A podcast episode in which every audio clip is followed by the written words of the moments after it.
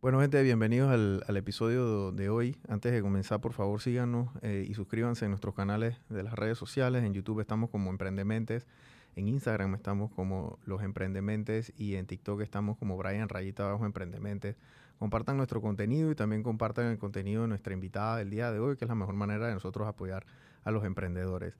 la invitada que vino hoy se llama Lilia Corsi y yo vi su contenido y, nos seguía. Bueno, tú me seguías en, la, en, en, Emprendementes y cuando uno tiene arriba de una cantidad X de seguidores, la gente que tiene bastantes seguidores te salen en, el, en las notificaciones como prioridad, ¿no? Y esto yo no me lo sabía hasta que subimos de 10.000 seguidores.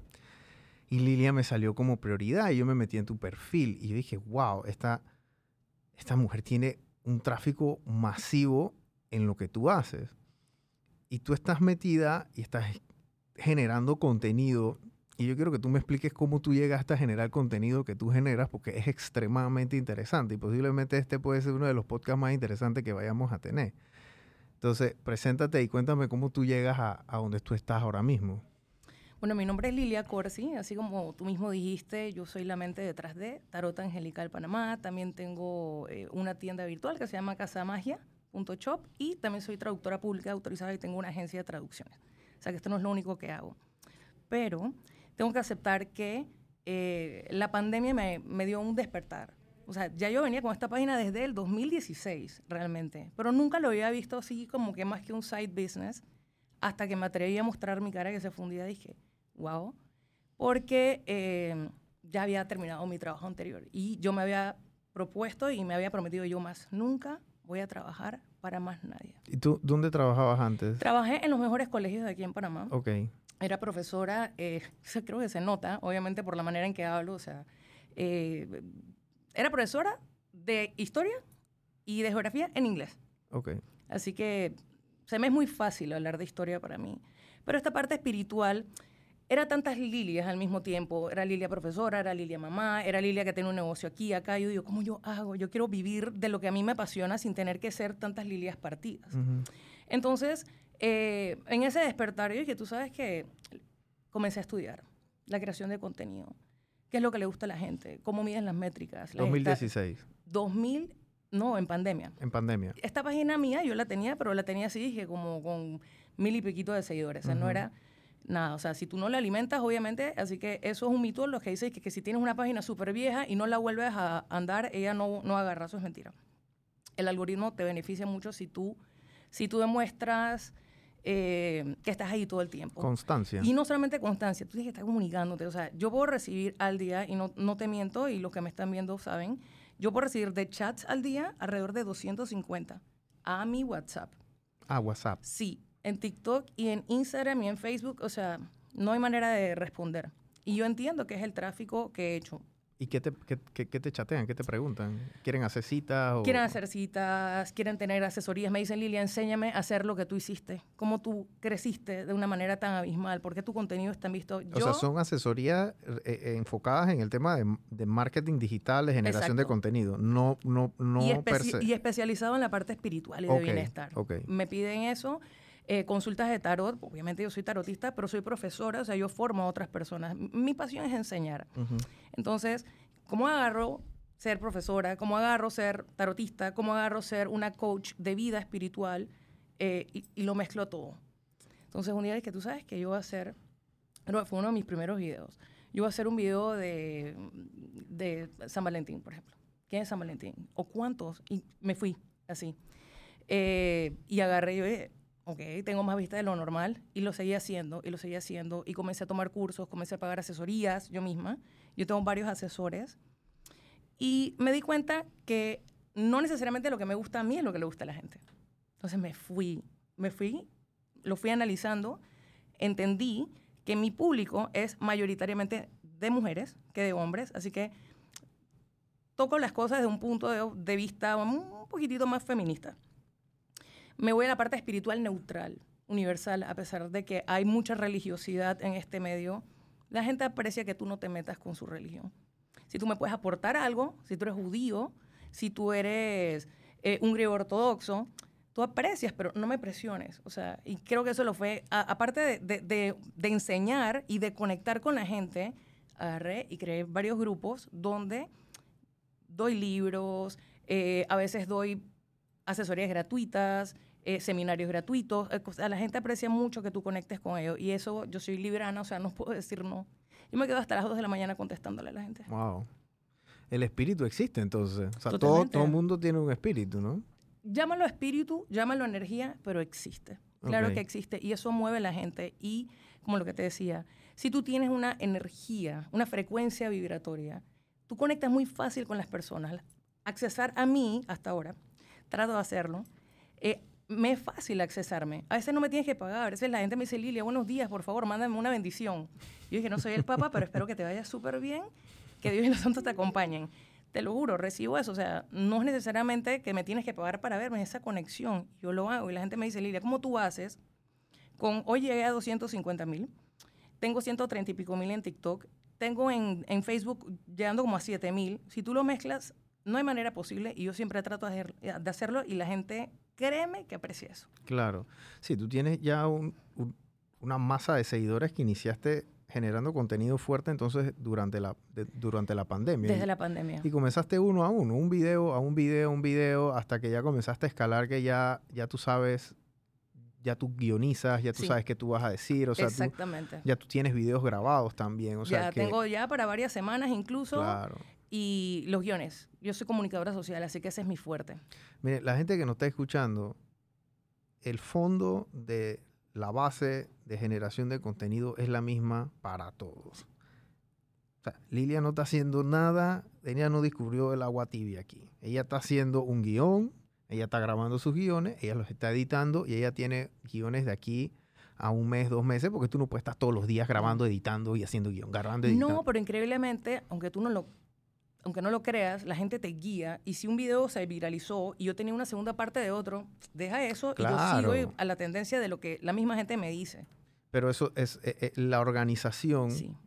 Te da esa habilidad de tú poder brincarle a algo que sale del yapayano. Sí, exacto. O sea, un consejo para los que están empezando, si tú no te organizas, te va a comer como un monstruo porque el compromiso que tú tienes con, una, con varias redes sociales, las diferentes plataformas, todas se manejan en horarios diferentes, el tráfico de personas es diferente, el mismo nicho es diferente incluso.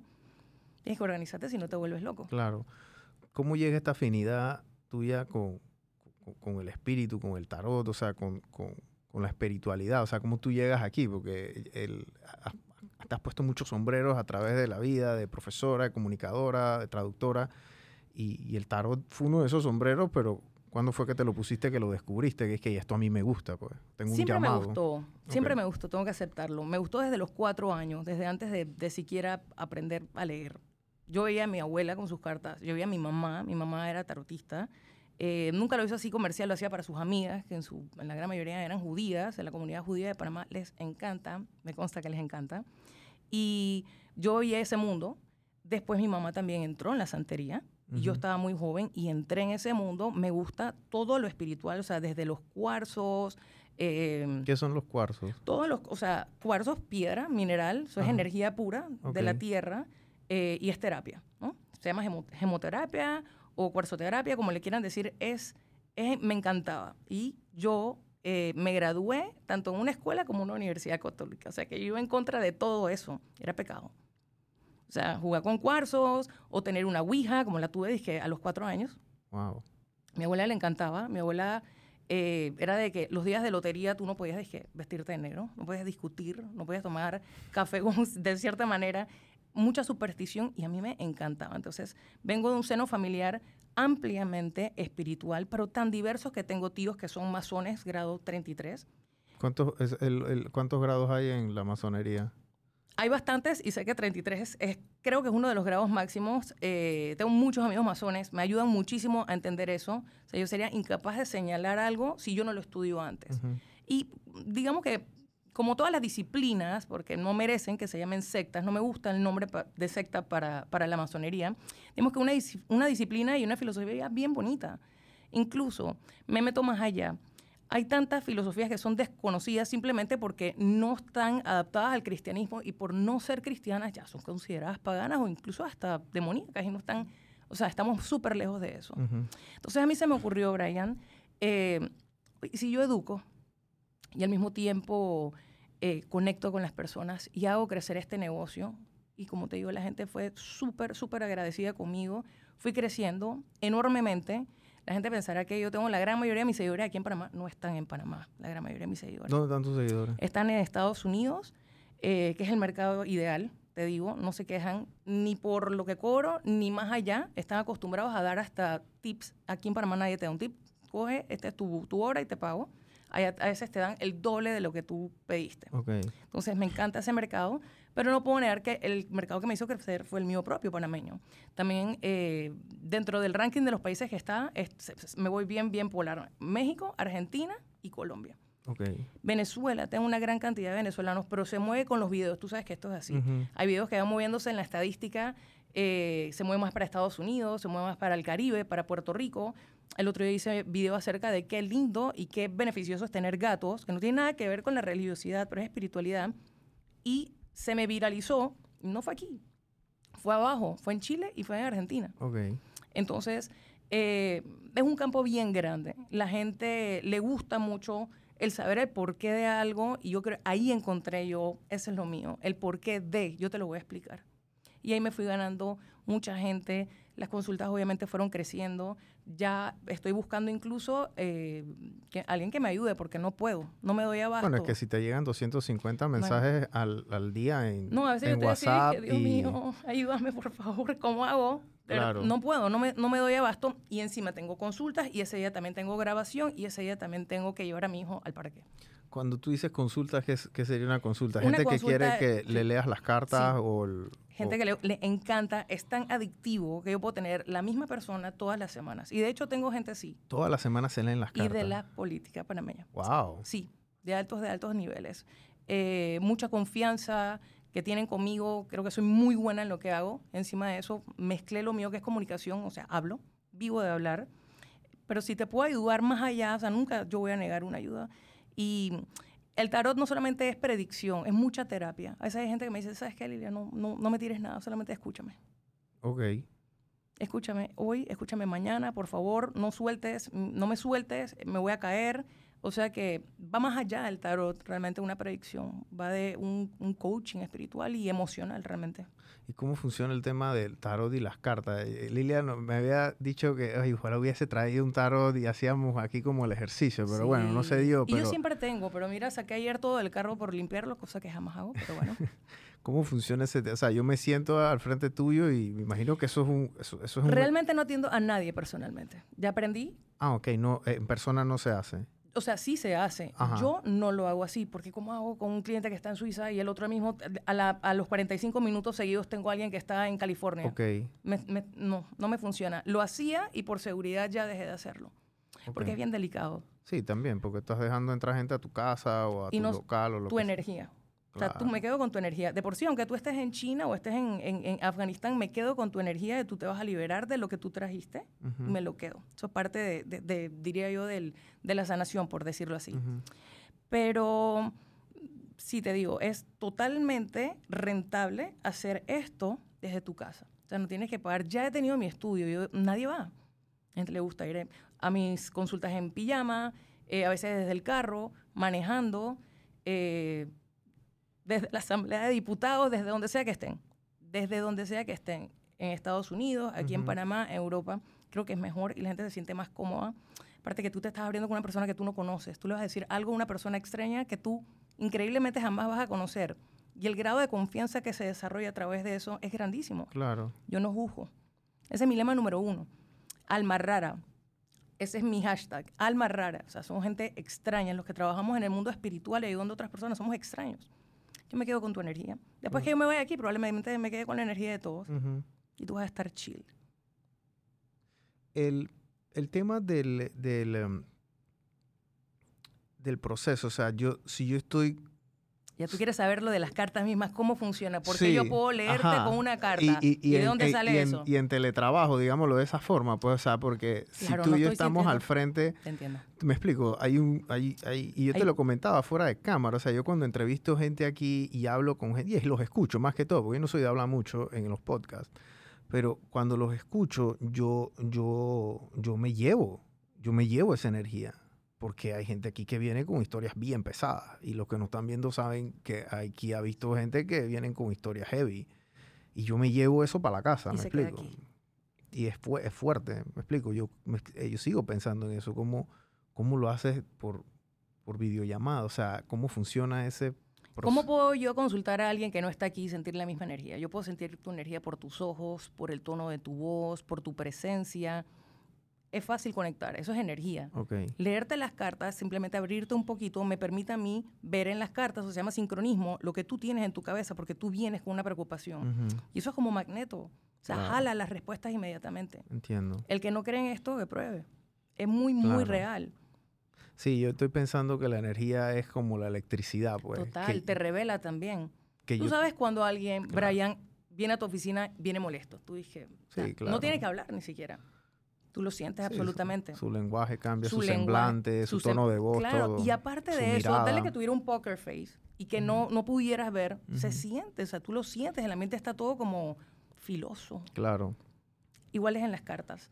Las cartas, eh, es una manera, hay muchos oráculos, ese no es el único que utilizo. ¿Qué es un oráculo? Un oráculo es un portal que puede ser a través de cartas, de piedras, de caracoles, de lápices, de tenedores, de lo que tú quieras. El tabaco es pues, uno también, el tabaco Sí, porque yo he visto en las películas el, tema del tabaco que quema y no sé qué. El tema del tabaco va muy pegado con la libanumancia, la lectura del humo también. Y, eso es súper antiguo, eso no es algo disque nuevo, eso tiene como 4.000 años antes de Cristo. O sea que el ser humano, Brian, siempre ha buscado una manera, no solamente de conectar con Dios, de ver qué le va a pasar, qué depara el destino, cómo yo puedo, cómo yo puedo sanar, cómo yo puedo estar mejor.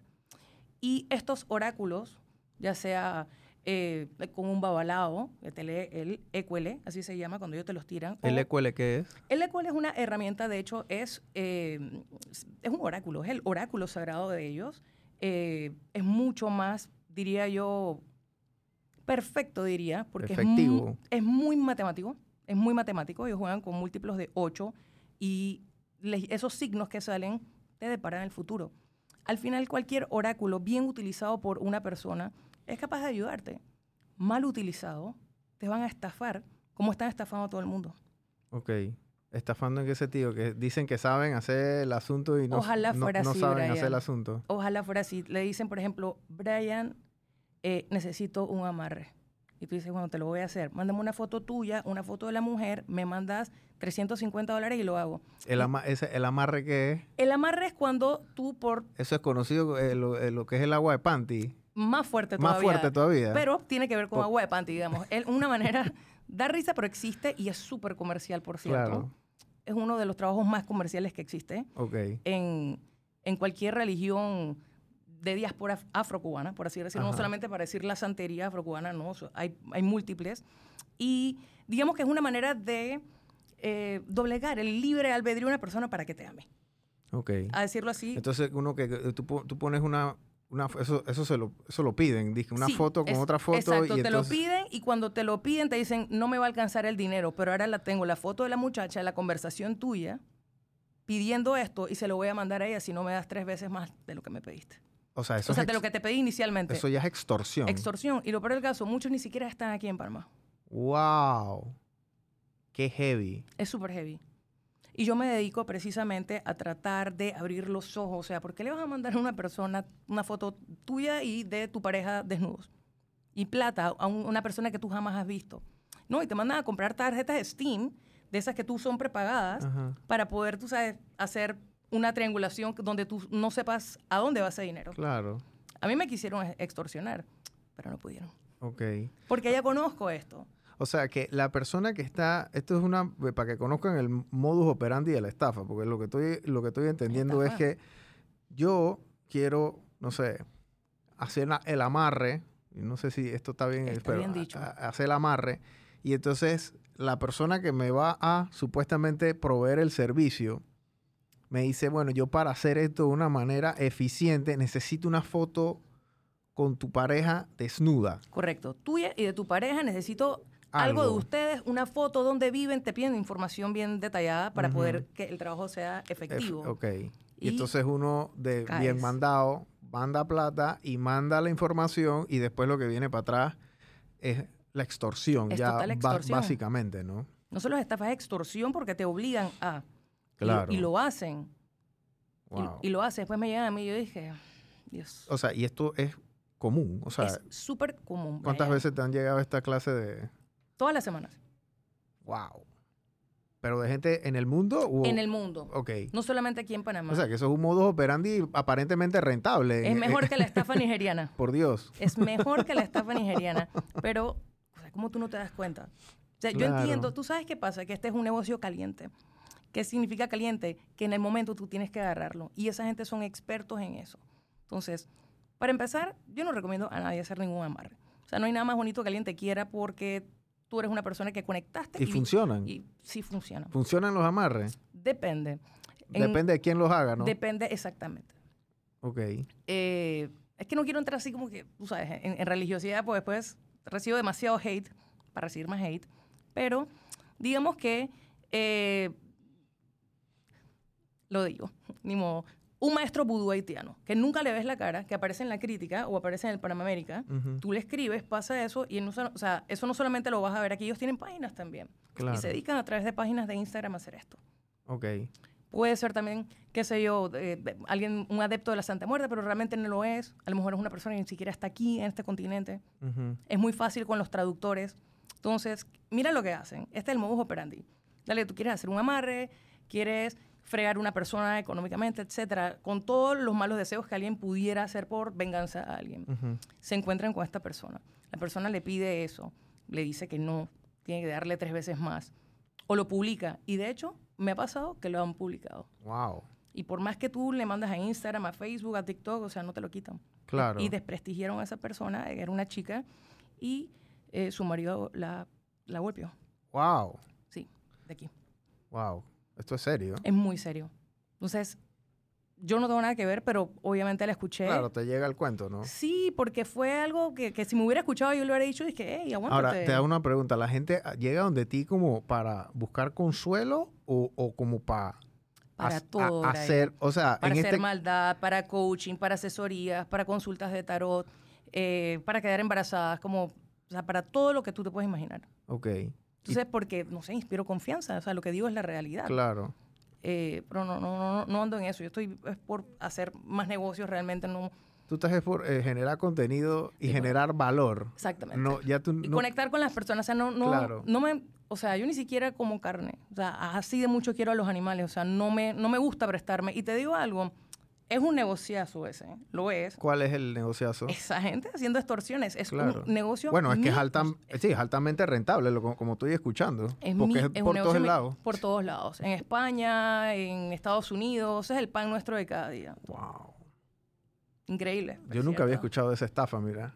Pero bueno, porque da, mucha vergüenza a lo mejor no consumo los servicios. Exactamente, porque te, te daría muchísima vergüenza admitir que tú solicitaste eso. Claro. Que le hagas algo así a tu esposa, o sea, tú decir que es decepcionante. Eso causa divorcio. Total. Eso causa divorcio. Pero mira que el caso más impactante ese no fue un divorcio, fue una puñera increíble de desfiguración y todo en la cara. Ella me mandó la foto y yo dije... Wow. O sea, el marido se, se, arrebató Se desbocó totalmente. Sí, y fue por culpa de ese, ese chico que al final eh, estaba por el sur. Claro. ni siquiera estaba aquí en Panamá. Claro, lo estafó y bueno, después fue la extorsión. Yo hice un live hace como un mes donde puse parte de un video, no lo podía mostrar porque si no me lo iba a tumbar Instagram, de la cabeza de un chivo cortado por la mitad, diciéndole a la muchacha que si no le pagaba, todo se le iba a revertir, que no sé qué, la muchacha temblando. Yo dije, vamos, es un video editado para empezar. Claro. Es para meterte súper miedo, o sea, para que realmente... sí, sí. Es feo, pues, ver a un, animal así, o sea, decapitado, eh, y con la voz así toda, dije o sea, que le pusieron sí, eco. sí, los manes le metieron, le metieron posedición Posedición con eco. Dije, uh. y le dio a la muchacha, yo dije, vamos, ¿vas a caer en eso? Sí. Y ella dije, gracias, Lilia, gracias. Y la calmé. Pero sí, las religiones, la espiritualidad, la secta, los movimientos, todo esto se presta para eso. Tú, tocaste el tema de la santería. A mí ese tema siempre es como de mucha, mucho misterio. Y yo creo que a veces los videos más virales de nosotros aquí en el podcast han sido esos mundos ocultos que la gente, que la gente descubre. Nosotros tuvimos aquí a Aaron Joyero que nos enseñó cómo funciona el tema de los Rolex y hemos tenido un señor que vendía yates y a lo mejor el 1% de la población puede tener acceso a uno de estos artículos, pero la santería cualquiera puede tener acceso a, información y ese Cualquiera puede tener acceso. Realmente entrar en la religión es sumamente costoso. ¿Cuánto cuesta, digamos, que yo quisiera incurrir en el tema de la santa? O sea, yo soy primerizo, pues primera Eres primerizo. Si, si entras por la parte de IFA, que es la parte de los babalaos, que son solamente hombres, no hay mujeres. Ah, ok, no hay mujeres en No hay mujeres. ¿Y eso, eso, es una religión? ¿Se conoce como una religión? Sí, es una religión y está reconocida como una religión, aparte eh, patrimonio cultural de la humanidad. Se llama, es religión yoruba, lo que es, se maldice se, en la manera de decir santería, se dice peyorativamente, pero ya es ampliamente aceptada santería o adoración a los santos. Realmente es una religión basada en Nigeria con un culto a los orichas. O sea, a los santos, a todo el panteón. ¿Oricha son santos? Sí. Okay. Vamos, no me gusta decir santo porque santo se refiere a la parte católica y no hay nada de católico realmente en la religión. Lo que pasa es que hay un sincretismo, ¿no? Cuando vinieron los esclavos africanos, se congregaron en, el Caribe, específicamente en Cuba, hubo un, para poder ellos seguir, digamos, adorando, eh, practicando su religión, la metían debajo de santos católicos y adoraban realmente a sus santos debajo. Entonces hay una sincretización entre los santos católicos y las deidades yoruba. Ejemplo, hablas de Ochun, estás hablando de la Virgen de la Caridad del Cobre. Ok. Entonces hay un, hay un sincretismo. ¿Y cuántos orichas hay? hasta donde sé, más de 400. ¡Wow! Si no me equivoco y si me equivoco, disculpen. Pero eso es como los santos católicos también, que Muchísimos. todos los días, no, todos los días sale uno, pero hay un pocotón. Realmente, mira, yo tengo un libro que me regaló mi mamá que eran de los santos católicos y a veces hay tres, cuatro y siete santos por día. sí, sí, sí. Así que acá en la religión yoruba, esas deidades, por así decirlo, eh, me gusta más utilizar ese, ese adjetivo, unas son, son deidades, es un culto muy bonito, pero tiene un grado de misticismo bonito. Si tú quieres entrar a la, parte, lo que pasa es que hay, es un sistema integrado, la parte de Ifá y la parte de Ocha. La parte de los babalaos, que es la parte de Ifá, del oráculo sagrado de Orunmila, ellos son Awo ni Orunmila, eso significa que son, trabajan para Orula. Está la otra parte que se llama la Ocha, que es, por ejemplo, donde yo pertenezco, que es lo, donde se les asienta una deidad. Tú perteneces a la casa eh, religiosa de alguien. Para poder entrar, a ver, te diría, si entras por la parte de Ifá, Depende, si solamente te sacas el ángel de la guarda, 75 a 150 dólares. Si ya quieres entrar un poquito más profundo, recibir mano orula, eso sería como de 900 a 1500 dólares. Ok, pero eso es de que one time payment. One time payment. Ah, ok. Esa es como que la iniciación. Y si ya tú quieres ya entrar de lleno, te gusta, la religión es bonita, lograste conectar de repente con tu oricha. En mi caso, yo me fui a Cuba. De hecho, el otro mes estoy de cumpleaños de santo y eh, te asientan santo, por decir, te consagran con el santo. Eso puede, ahorita mismo en Cuba, bien hecho, como debe ser, no debe bajar de 10 mil dólares. ¿10 mil dólares? Sí. ¿Y a quién tú le das esos 10 mil dólares? Eso va partido para tu madrina, porque tú entras a través de un padrino o de una madrina. Que eh, ya, ya, ya están rankeados en, Depende si tú lo si, si, tú lo supiste escoger bien, pero eh, hay miles, millones de personas que pueden ser padrinos. Entonces, tú entras a través de una casa religiosa. Si haces clic con una persona, se convierte en, tu padrino o en tu madrina. Entras en la religión, vas a aprender un poquito los rezos, los odum, tu itá, cuando te haces santo, esa es como la predicción de tu vida. Es bien bonito realmente y es bastante preciso. Es increíble. O sea, cuando yo me vine de Cuba, Brian, te vas a asustar con esto. ¿Y fue en La Habana? Estuve en La Habana en 10 de octubre se llama la calle esa que baja. De, ahí vas para, eh, si no me equivoco, sí, 10 de octubre. Y de ahí vas para eh, el malecón, creo que haces así, das la vuelta. Tengo, tengo un ratito de no ir a Cuba, pero ido bastante. Em, bueno, imagínate que y no puedo hablar mucho de eso porque no se debe hablar de las, de las ceremonias, pero bueno, en el ITA, cuando se sentó el va conmigo, el va es un sacerdote, el sacerdote mayor en la religión eh, yoruba de la parte de, Ocha, me dijeron que mi madre se iba a morir. Ya yo lo sabía. Porque yo tengo un grado de mediunidad. O sea, yo más o menos sé cuando viene alguien y se va a morir. ¿Y tu mamá estaba viva en ese momento? Estaba viva, sí, mi mamá se quedó con mi, mamá, eh, con mi hijo. Se quedó en ese tiempo. Tuve dos semanas en La Habana. En el ITA me dijeron que mi mamá se iba a morir. Yo me senté, mamá, yo dije, mami, me dijeron que te vas a morir. Mamá, es que yo lo sé. Yo me hice santo el 17 de marzo del 2015 y mi mamá murió el 20 de abril del 2015. Wow. O sea, esto es como el, bueno, yo no sé, la película está del Matrix, cuando Neo va donde el oráculo que le dice, y tú tienes que, y tú te vas a enamorar de no sé qué, o sea. Yo hasta me despedí de mi mamá y todo. Wow.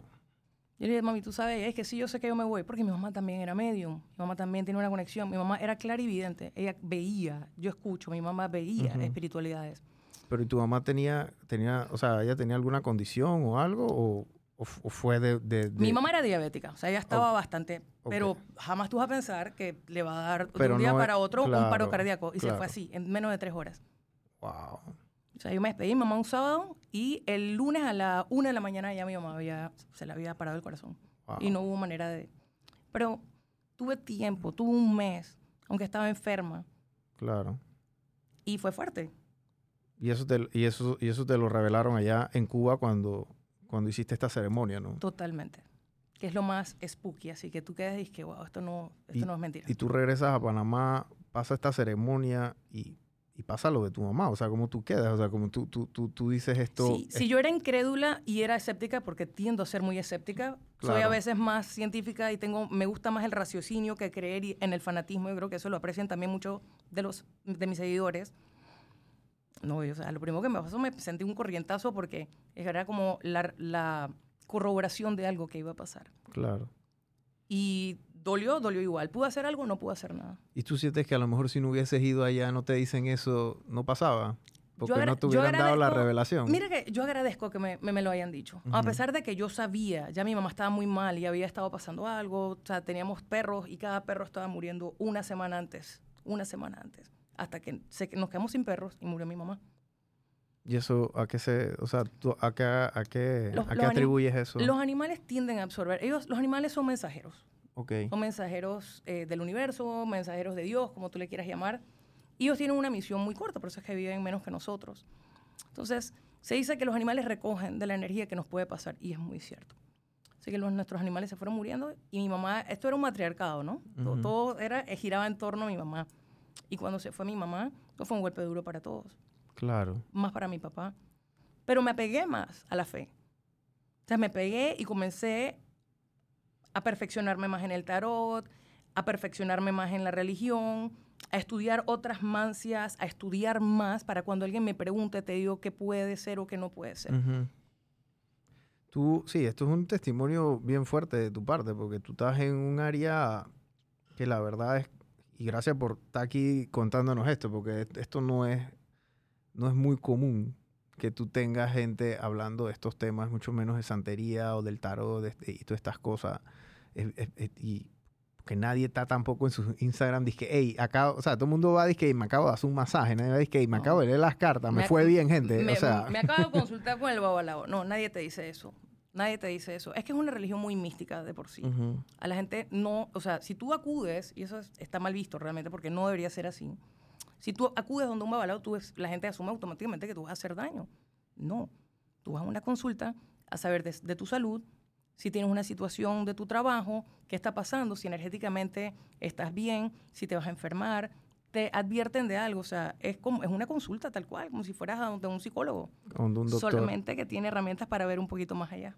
Claro. Y esto es así, es efectivo, es real. El tema, sí, hay, wow, hay como que tantas preguntas que me gustaría hacerte, pero... Tíralas. Em, tú, esto, obviamente tú generas contenido en base a un tema educativo y ese tema educativo entonces se trae, digamos, leads, sí. digámoslo de esa forma, ¿no? Correcto. Eh, y estos leads tú tienes que ir canalizándolos, digo, a tu, a tu manera y a tu, y a tu modo porque... Y a mi estilo también. Y a tu estilo porque... y con las manos que tienes, porque el volumen, el volumen que tienes es, es, es, grande. o sea, no puedes tú físicamente atender a, a tanta gente, ¿no?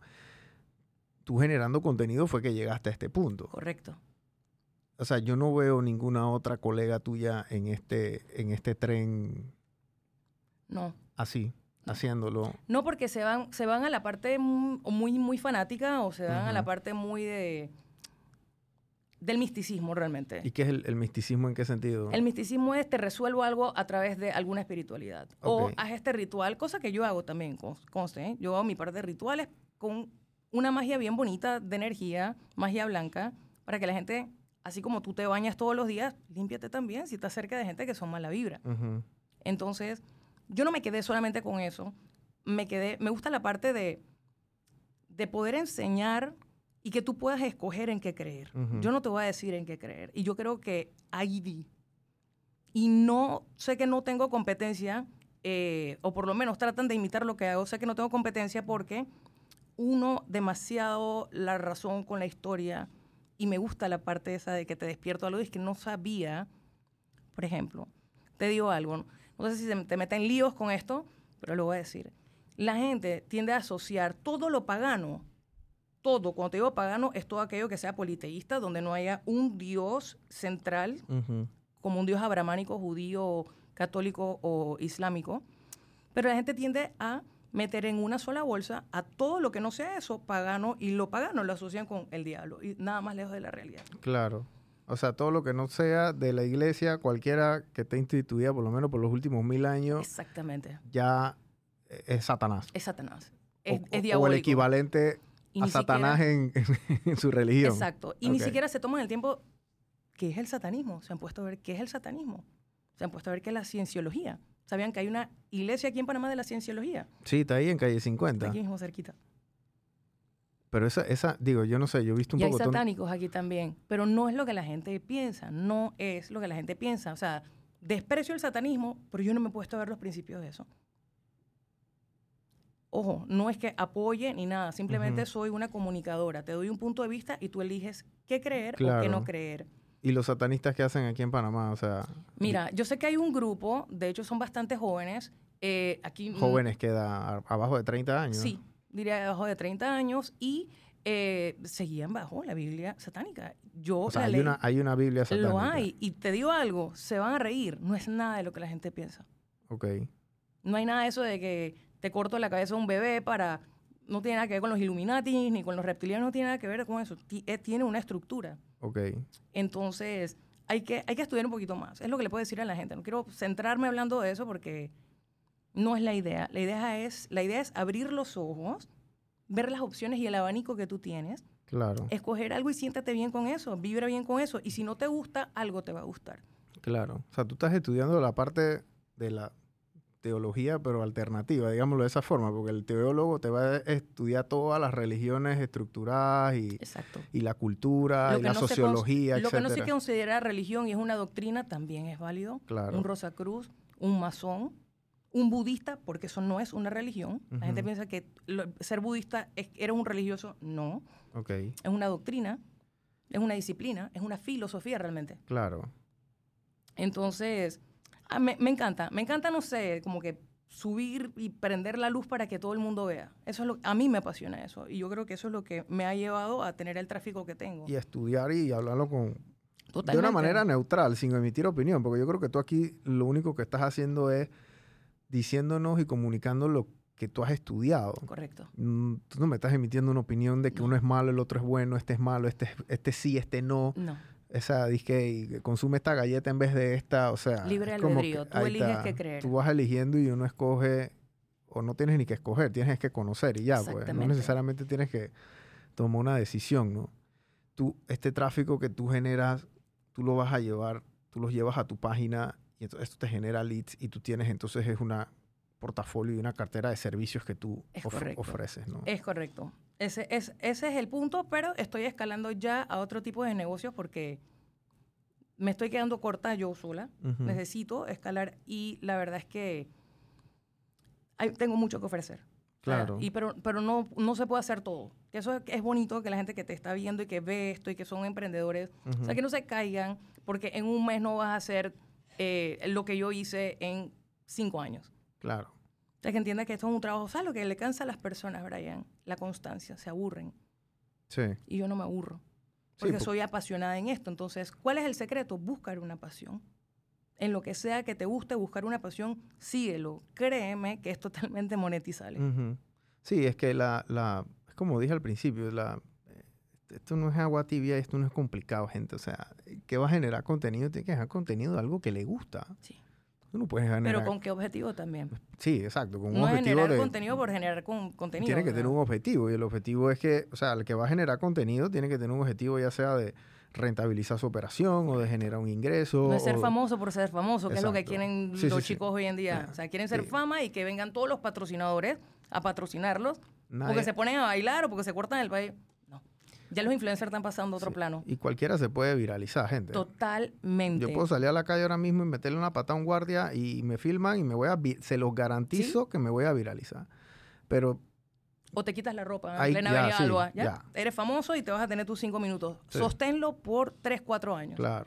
Ahí es donde está el secreto. El sostenerlo porque el ego. Y en algo que sea acorde a tu, a tu negocio, tu industria, lo que tú quieras viralizarte, porque tú, estás, tú tienes tu nicho bien, bien dirigido y bien determinado. Sí, pero no fue inmediatamente ese proceso, Brian. Claro. Eso me tomó un tiempo, porque yo decía, que si yo voy a hacer esto, va a ser a mi manera, para que sea irrepetible, para, que, tenga, para que donde vean un video sepan que esa soy yo. Entonces tuve que buscarle y convertirme yo misma en mi propia marca personal. O sea, donde sea que, o sea, a mí yo tengo como unas 10 cuentas creadas con mi nombre en TikTok. Hace poco me hicieron una, pero gracias a mis seguidores lo tumbaron porque era un estafador y había estafado a alguien diciendo que era yo con el mismo cuento ese de la amarre. De la, y amarre y de la tarjeta Steam, cómprala, triangula ese dinero. Eh, cuando tú tienes un tráfico así, créeme que eres sujeto de eso. La idea al final de, de, de, cuando tú empiezas todo eso es hacia dónde yo voy. Y yo me he dado cuenta que mucha gente se queda a mitad de camino. No es, la fama no da plata. Puedes comer de eso un poquito, pero créeme, va a venir alguien más bonito, alguien mejor, alguien más joven. Sí, la fama dura 48 horas en la red. Exactamente. Sosténlo, sácale, sácale provecho. Si tú eres experto en algo, regálale a la gente un poquito de ese conocimiento. Te lo van a agradecer, lo vas a monetizar. Entonces, me fui convirtiendo en mi marca propia. Eh, todo lo que conlleva ser un negocio tal cual, tu eslogan, tu misión, tu visión, tu logo, posicionarte, hacer un grid, ser tú misma sin tener que imitar a otras personas. Eso no es un proceso que ocurre de la noche a la mañana me tomó años hacerlo realmente. y vas a ensayo y error, ¿no? Ensayo y error, y a veces un mes yo dije, oh my God, ¿qué pasó? Intento, me sentaba con mis asesores, porque tengo asesores para que sepan que fui aprendiendo en el camino, pero tus conocimientos llegan hasta cierto punto. Entonces tú tienes que hacerlo humildemente eh, claro para buscar a alguien que te ayude. Claro. Y de esa manera, apenas yo comencé a pagar asesores, escuchen gente, es un secreto, apenas yo comencé a pagar asesores, comencé a entender realmente el algoritmo. Y ahí fue donde pegué mi primer video. Y después vienen otros y otros y otros. ¿Cuál fue el primer video que se te viralizó así fuerte que tú sientes y que, wow, de aquí... Lo tengo colgado ahí. Eh, sé que tiene que ver con la ley de atracción y yo creo que ya está llegando a los 2 millones de vistas. Wow. En Instagram. En Instagram. Y en TikTok, el primero fue uno que tiré hace más de como 14 meses. Ok. 1.1 millones, pero fue tan inmediato que en un solo día... Llegó un millón. Y y me gané en un día 73 mil seguidores, en uno solo. Sí, eso pasa. Pero seguí, seguí, seguí. Se frena, tú sigues. Entonces, un video que puede ser muy, muy bueno en Instagram, no necesariamente lo va a hacer en TikTok. Y tú dices, ¿qué, pasó? Entonces, tú te das cuenta que las métricas son diferentes, el público es diferente. Claro. Entonces, tienes que analizar y escoges. Sé que hay muchas otras plataformas, está Discord, está Twitch. Me imagino que en algún momento llegaré, pero eh, poco a poco tú, hablaste de la ley de atracción. Háblame, háblame de eso, porque ese, ese, ese libro yo lo leí hace... The Secret. El secreto, exacto, que hablaba de, la ley de atracción y todas estas cosas y... Mira, Rhonda Byrne, que fue la que hizo el libro, eh, cuando lo hizo, si no me equivoco, fue el 2006. Sí, por allá. Fue un boom. Fue un boom, pero... Estaba en la universidad cuando lo leí. Yo también. Realmente, cuando yo lo leí, yo dije, wow. Pero si tú te das cuenta, hay un libro mucho antes que el secreto que tocó ese tema, y es El alquimista de Paulo Coelho. Fue el primero y el que, por eso es que Paulo Coelho se catapultó como un escritor, digamos, tan, tan positivo. Él tiene, tiene, tiene, tiene buena literatura. ¿Qué es el poder de atracción, básicamente? Son dos magnetos. Todo lo que tú piensas en tu cabeza, todo lo que tienes aquí todo el tiempo te va a pasar. Si andas conmigo que te roben, te van a robar. O sea, lo estás atrayendo con el pensamiento. Y eso son leyes universales. Y la ley de atracción es una de esas leyes universales hay ley de correspondencia, eh, ley de polaridad, como es arriba es abajo, eh, lo que tú das regresas. Hay un, si hay blanco hay negro, si estás triste hay un lado totalmente infeliz. Eh, de eso habla, o sea, eso es ley. ¿Y por qué es una ley universal? Porque se cumple en todos lados. Entonces, el tema de las manifestaciones, el tema de, de hay patrocinio, lo voy a poner abajo, así que no, ya aprendí. Em, la ley de atracción se centra en muchas técnicas y una de esas es la manifestación, los decretos. Se habla en positivo. No sé, algo que tú quieras para los próximos tres meses. Brian, tú vas a llegar de aquí a los próximos tres meses a 100 mil seguidores. Más todavía, a medio millón. Te digo algo, todo lo que me está pasando, y no es porque soy una vendedora ni porque leo tarot ni nada. Tú lo viste. Todo. Yo me veo lejísimo me veo lejísimo. Si yo no lo veo aquí, jamás se va a concretar. Si tú no eres capaz de verlo aquí en tu cabeza, no lo puedes concretar en un plano terrenal. Nosotros no solamente somos personas físicas, nosotros somos personas espirituales, emocionales. Por eso que tú atraes la energía, ¿no? Totalmente. Y la repelas también. Claro. Por eso el que, que, está pensando todo el día, quejándose, cosas malas, hablando negativo, hablando mal de la gente. bien concreto que te vas a quedar, dije, todos los días ojalá me gane la lotería, ojalá me gane la lotería, ojalá, te quedas en el ojalá. El ojalá, es una energía dudosa. Hoy me ganó la lotería.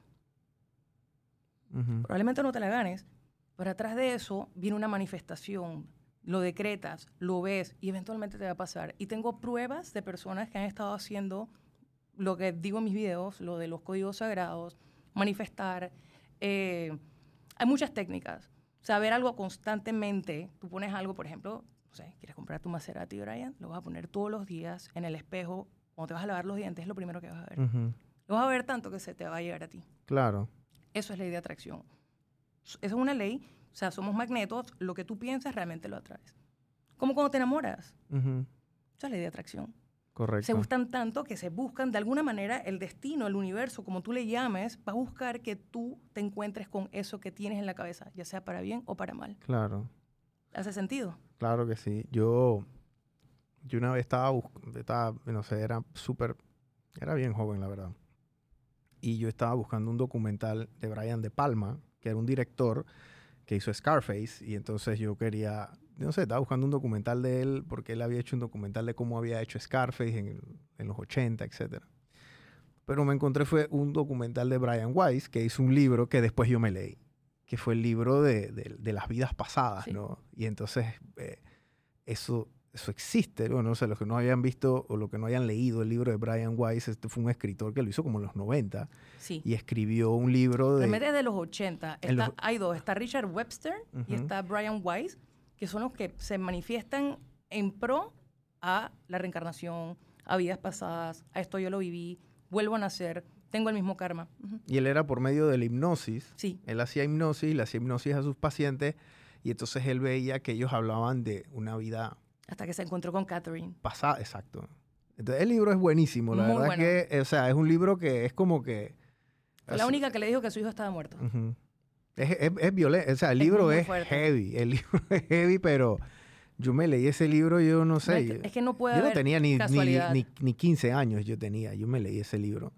Y a mí me, me, me causó un impacto y, y, bueno, después él sacó otro libro, y, y, pero el otro, el segundo no me lo leí porque yo creo que nunca lo encontré y bueno, era la época del internet básico y, y nunca llegué a tenerlo en mi mano. No es tan fácil como bajar un oh, libro sí, hoy en día, sí, uno lo baja en Kindle y ya, ¿no? Sí. Pero ese libro de Brian Weiss y ese, ese tema de las vidas pasadas, eso, eso existe. Estás hablando de muchos, muchas vidas, muchos sabios. Sí. ¿Cómo es posible que tú te puedas acordar de algo? O sea, vamos a hacer una conexión con las vidas pasadas. Todos hemos tenido déjà vu. Todos. ¿Alguna vez te ha pasado que yo he estado aquí? ya ha estado aquí anteriormente. Yo la conozco de algún lugar. ¿De dónde? ¿Estás loco? ¿O es tu cabeza? ¿O es tu espíritu que realmente volvió a encarnar y te diste cuenta? Estoy no segura, estoy súper segura de que nosotros esta no es la primera vida. Tenemos muchas vidas y somos infinitos.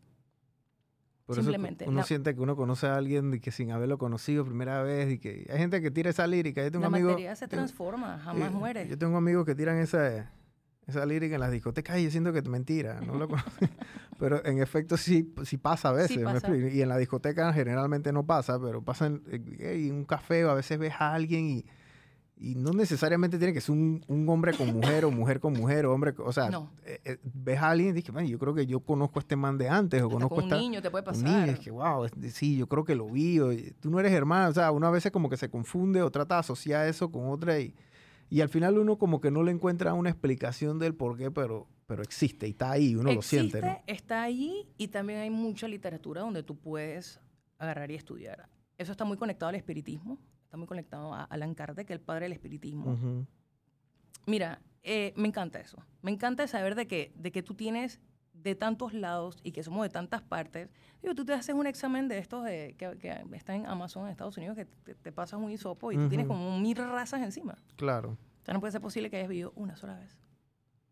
Claro. No lo creo. Creo que somos infinitos. Creo que venimos, vamos, volvemos, aprendemos, nos caemos, echamos para atrás. Al final tenemos que seguir aprendiendo. ¿Y la espiritualidad tú la heredas? Porque tú heredaste este... el espiritismo. El espiritismo, porque tu abuela lo hacía, tu mamá lo hacía. Mis dos abuelas, de los, de los dos lados, de mi madre, de la madre de mi padre, que era la que yo estuve más fuerte con ella, que, by the way, es Eloisa de Corsi, la esposa de Demetrio Corsi, el poeta. Okay. Yo vengo directamente de esa línea.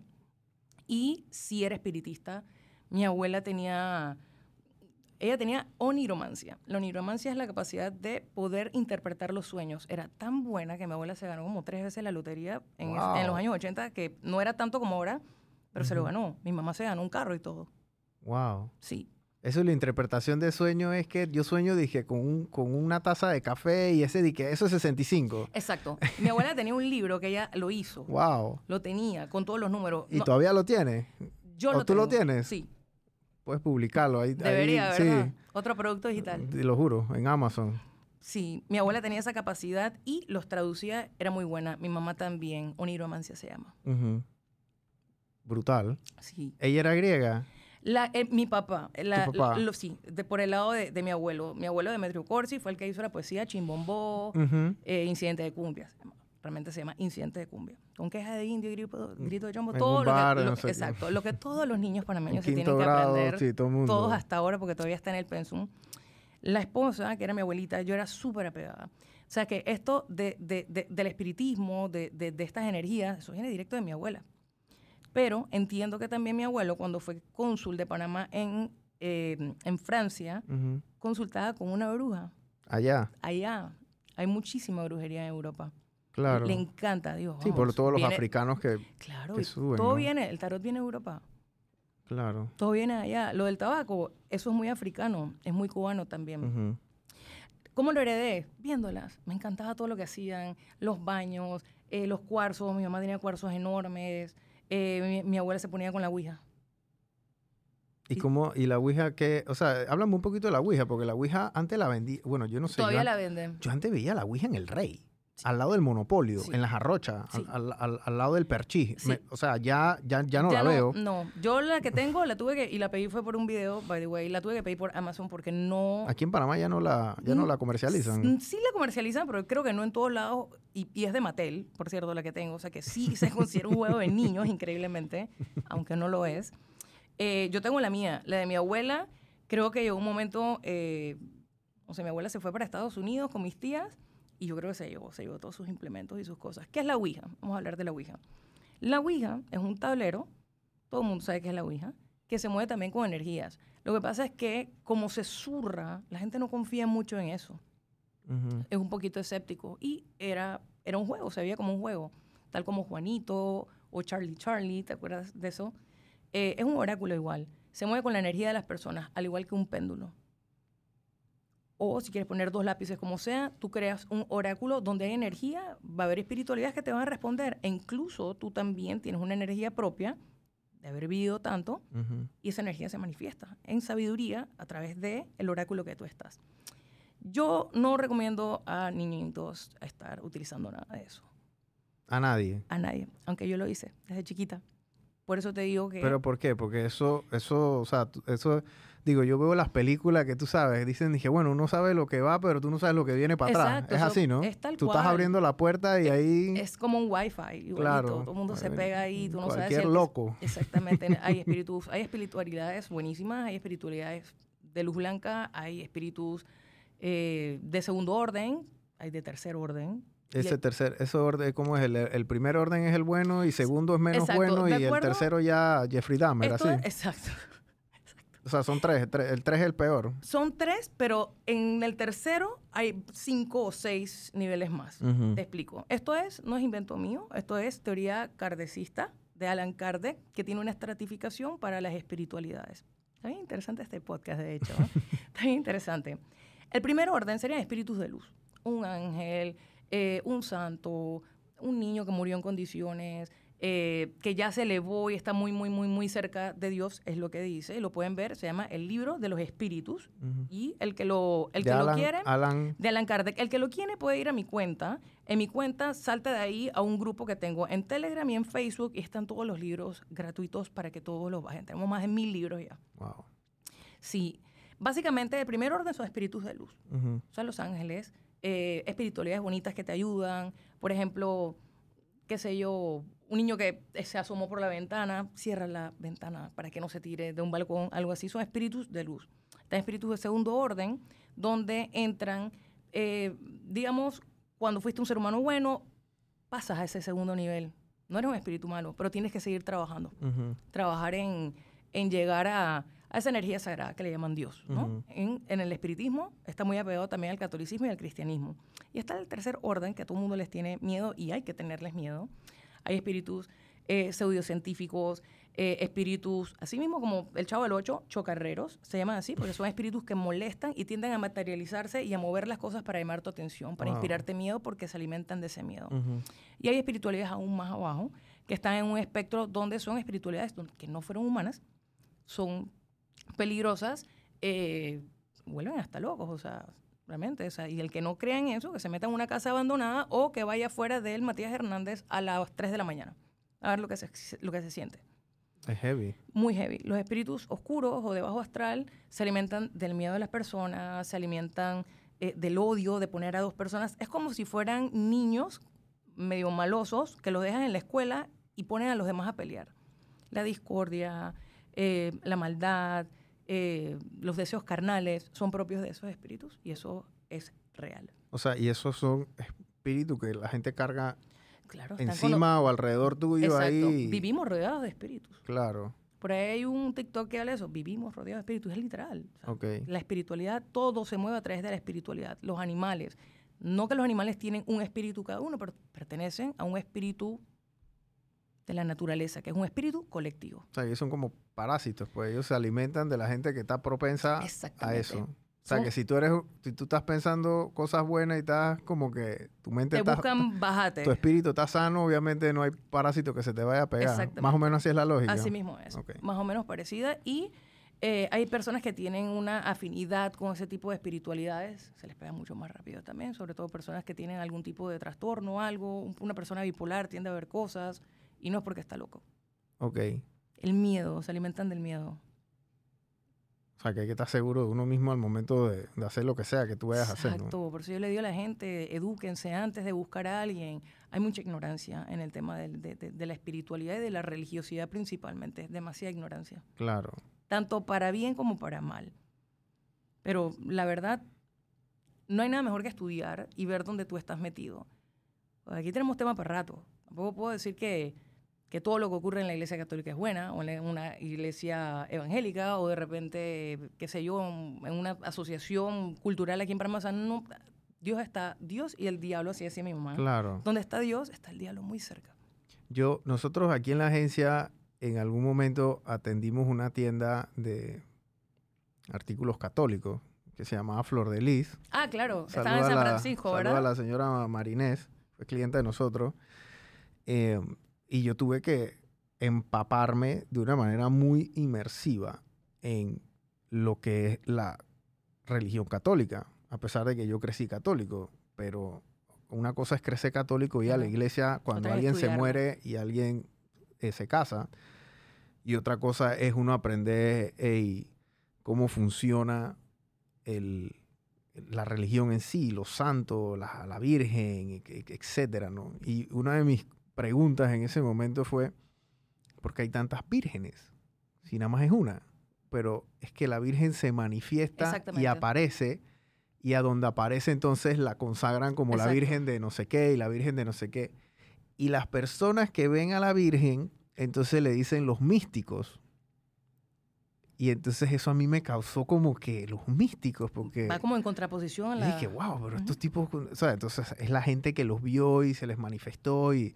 Por eso está la Virgen de Fátima, que habían tres niños y entonces a los tres niños se les apareció la, no sé qué. de los mensajes constantes. ¿Por qué eso sí está bien? Pero si hay una medium y le habla un espíritu, está mal. Claro. Y eso está que reconocido por la Iglesia Católica, no sé qué. ¿Cuál es la diferencia? Y había un libro de, de la, la, la, mujer que escribió, bueno, el hombre, que escribió lo de um, la película de Mel Gibson, la de los la, de, la, del Cristo, el, el, guionista o el que hizo ese libro, ese libro lo hizo, lo hizo fue porque una, una mujer lo escribió, que se me olvidó el nombre de la, de la autora, eh, y ella, ella, ella había estudiado este tema del misticismo. Y es heavy, gente. O sea, ahí no hay nada romántico en eso, brother. O sea, es que el estigmata, que le sangra aquí, que te sangra acá. O sea, es una vaina. Y aceptan heavy la presencia de espíritu. Y esto está que reconocido y todo, todo el asunto, ¿no? O sea, no es nada bonito. Ahí no es que, uy, sale la Virgen y la rosa de Guadalupe sopla y entonces sale una rosa y entonces, uy, el bien. No, no, no, no. O sea, eso ahí es de terror, ¿no? Y, pero eso sí está aceptado y hay otras cosas como que no tan, tan... El estigma, el estigma cultural, todo lo que sea, digo, como te digo, crecí en una escuela católica 13 años, metí, después me gradué en la USMA, más catolicismo todavía, un poquito más light, atrás del seminario mayor, hasta, estaba llena de, de, de, de, esta corriente, ¿no? Y mi mamá que también era bien católica, pero hay mucha manipulación también y hay mucha falta de conocimiento. Hay muchas cosas, por ejemplo, eh, lo de los altares. ¿Por qué hay altares? ¿Por qué, eh, hay santos? Por lo que tú dijiste. Porque si se manifiesta una, una virgen, está bien, pero si se manifiesta un espíritu de otra persona, está mal. Yo digo que hay que estudiar, que se metan de lleno. Eh, ¿qué te puedo decir? Ya estamos en otra época donde tú te metes automáticamente en el celular y tú puedes corroborar algo. Claro. Pero todavía eso existe y la gente tiene un velo y todavía mm, seguimos un poquito ortodoxos en eso. Aquí, aquí la gente tenía antes un poquito, bueno, en el interior, mi familia, la parte de mamá es de allá de Los Santos y la gente tenía su virgencita y su cosa y tenían su altarcito y le ponían una velita y un rosario. Y un vasito de agua. Y un vasito de agua y la cosa. Y eso era muy común, velo. Muy común. Inclusive aquí en Panamá, ya, ya, ya eso no pasa tanto, digo yo, antes la gente tenía a veces la Virgen afuera de la casa. Tenían altar.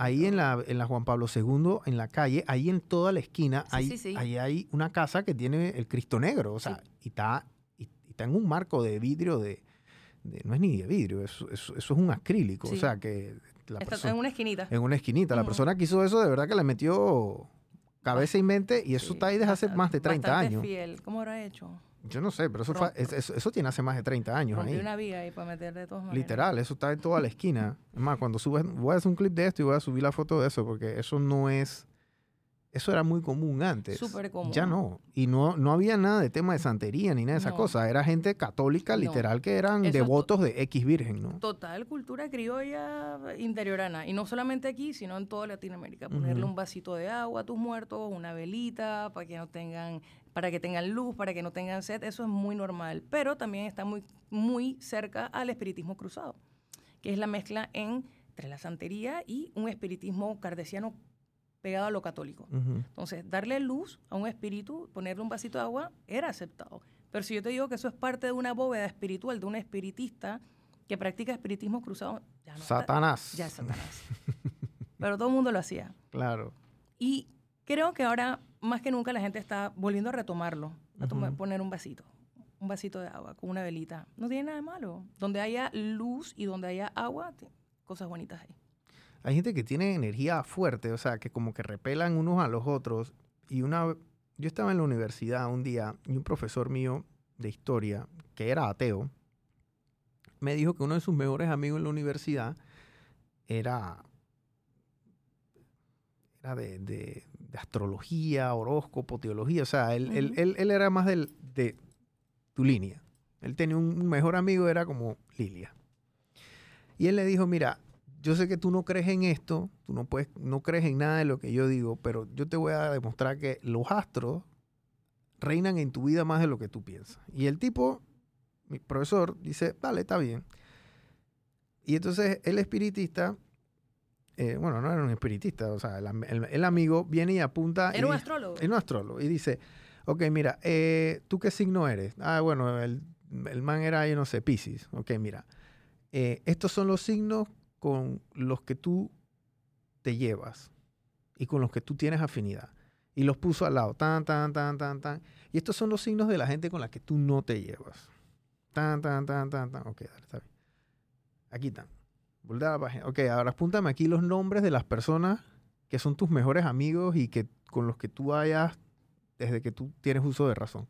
Y lo fue apuntando. Y acá en la otra página, del otro lado, apuntó la gente que él detesta, que le ha caído mal, que no, nunca tuvo como una correlación de ninguna índole. Y el profesor, a pesar de ser ateo, me dijo, eh, o sea, de los 10 nombres de cada lado, los 20 los pegó. Compatibilidad de signos. Los 20 los pegó. Y él, y él de ese día dijo, bueno, aquí tiene que haber algo porque estadísticamente no es posible. ¿Me explico? O sea, estadísticamente esto no es posible, pero sí lo es cuando ya es prácticamente una ley, digámoslo de esa forma, ¿no? La astrología es una pseudociencia. No se le llama ciencia porque cambia mucho alrededor del mundo. Es una astrología occidental como la que nosotros estamos acostumbrados. No es la misma que una astrología china o una azteca, porque eso existe muchísimo antes. Pero eh, es muy precisa. Es muy precisa. Una carta natal te dice, te dice de todo. Te dice ¿Qué es una carta natal? Una carta natal es como voy a utilizar las, palabras de una colega mía que el otro día tuve un live. Es como una fotografía del cielo cuando tú naces. Estamos en un sistema solar, están todos los planetas. Cada uno de ellos representa una parte de tu vida. Tus emociones, tu intuición, el amor, cómo tú te expresas, lo que tú proyectas hacia otras personas. Eso va en tu luna, va en tu ascendente, va en tu Venus, en tu Mercurio, en tu Quirón, etcétera. Y esa fotografía te dice a ti cuáles son tus puntos fuertes, tus puntos débiles también. ¿Qué pareja realmente te conviene? ¿Cuál no? Y de verdad que es muy preciso, de verdad que sí es muy preciso. Así que me imagino que tu profesor lo convencieron. Sí, ese día, él, no, él, él, nos contó el, el, tema porque, bueno, ese día estábamos hablando de temas de religiones, no más que todo, y me dijo, yo soy ateo, no creo, no sé qué, pero esto de, de que hay algo, ahí hay algo y al final como que, bueno, continuamos con, la clase, ¿no? Pero, Lilia, gracias por haber venido porque yo creo que esto ha, digamos que... Hablamos bastante. Habla, eh, digo, y, también conocimos bastante. Yo por mi lado a veces, yo por lo general aquí trato de hablar de flujo de caja y generación de contenido, estas cosas, yo creo que la curiosidad me ganó hoy.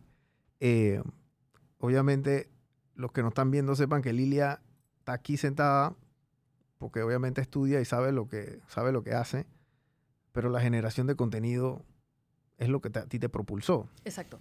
¿Me explico? Ese es el motor.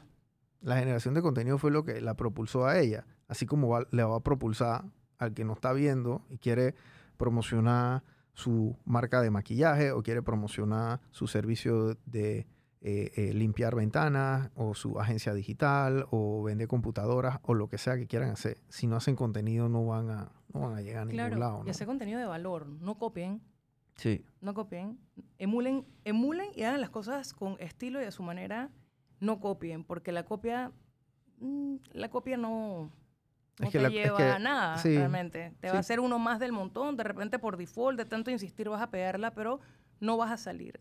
A mí lo que me ha servido, y es mi consejo para ustedes, ya que estamos finalizando, eh, apasionense por algo. No te apasiones del dinero. El dinero es una energía que viene si tú estás vibrando bien, bien bonito, en lo que te gusta, en lo que tú cierras los ojos y tú dices, yo puedo trabajar toda mi vida de esto y no cobrar. Allí la vas a pegar. Claro. Sí, porque lo vas a hacer por, por tema de pasión, porque el, si tú lo haces por plata, el día que no te entre un dólar ya no, lo vas a hacer más. esa, no es una, la, que la motivación financiera no sea tu motivación principal. No te digo que en esto no hay dinero, obviamente hay dinero y se monetiza, y aunque en Instagram aquí en Panamá no monetiza, en otros lados sí, TikTok sí. Pero no quiero ser un influencer. Trata de conectar con las personas, yo creo que ese es el secreto. Conecta, no trates de, no porque tú tienes 250 mil seguidores, 100 mil seguidores, son seguidores, no son clientes. Transfórmalos que sean parte de tu comunidad. Ahí está el secreto. Y sé franco, sé franco, no, no anden con bullshit ni mentira. La gente agradece la verdad. Siempre. Sean ustedes mismos. O sea, la verdad es que la gente practiquen lo que tienen que hacer, generen su contenido. Eh, y la única manera que tú te diste cuenta que funcionaba y que no funcionaba fue equivocándote. Equivocándome y pagando consultorías, también asesoría. O sea, tú llegas a un punto, tienes un techo, si no puedes hacerlo, busca quien lo haga. Tú solo sabes lo que sabes, ¿no? Exacto. Y si no tienes dinero, apréndelo. O sea, este medio te obliga a aprender. Si nunca has editado en tu vida, lo vas a tener que hacer. Si nunca sabes cómo, o sea, si no tienes idea de fotografía, lo vas a tener que aprender. Gasta en tus lucecitas, ve comprando cada vez equipo mejor, ten un equipo, si vas a filmar con un celular, que sea el mejor y que tenga buena resolución. Porque las plataformas te bajan la resolución, por más bonito que sea. Sí, sí, sí, sí. Así que mejor tirarlo lo más alto. Claro. Eh, métele cariño y, ya. Eso es todo. Sé original, sé original. Sí. Gracias, Lilia, por haber venido. Este, hoy salimos, tú también, Jan, ¿no? Ya estás clarito. estamos claritos. O eh, sigan a Lilia, por favor, en, sus redes sociales. Ahí le vamos a poner en el cintillo. Este, compartan su contenido, eh, abran su mente, abran su, su, su, conocimiento. Yo creo que todo esto que ella cuenta son, son historias eh, que vienen de miles de miles de años. O sea, esto no es algo que se inventó antes de pandemia en el 2019, gente. O sea, estamos hablando que la Iglesia Católica tiene más de dos mil y pico de años. Eh, la ortodoxa también tiene casi dos mil y pico de años. Hace mil años se separaron. Exacto. Por, por, por, digo yo en su momento que... Constantino. Sí, y yo creo que un... La mujer de Constantino, siempre una mujer metida ahí, ¿verdad? Y unos uno, uno, uno querían ser sacerdotes sin casarse y los otros querían ser sacerdotes casándose. Por eso es que los padres ortodoxos tienen esposas y tienen familia, ¿no? Y son súper felices. Y son súper felices. Y no andan molestando a niños. y no andan metiéndole la mano a, gente menor de 18 años. Así es. Entonces, este, gracias por haber venido y, y edúquense. La verdad es que aquí vemos como que hemos hecho un espacio más que todo como neutral en el sentido de, de conocer, ¿no? Sin juzgar qué está bien, qué está mal, que este sí, que este no eh, cada uno juzguese primero antes de juzgar a otro y, háganse una retrospectiva antes de criticar, por favor. Este, así que... Y que sepan que esto es un negocio también. Sí, esto tiene que dar plata. Sí, esto tiene que dar plata. Muy Que estudia. El que estudia contabilidad, estudia lo que sabe y, vende su y ofrece su conocimiento, porque eso es lo que está haciendo. Así que el, que estudia tarot también y el que estudia eh, teología o el que estudia eh, lo que sea. Okay. Eso aplica para todo. Okay. Así que este, hasta la próxima, gente. Gracias, Lilia. Gracias a ti, Brian.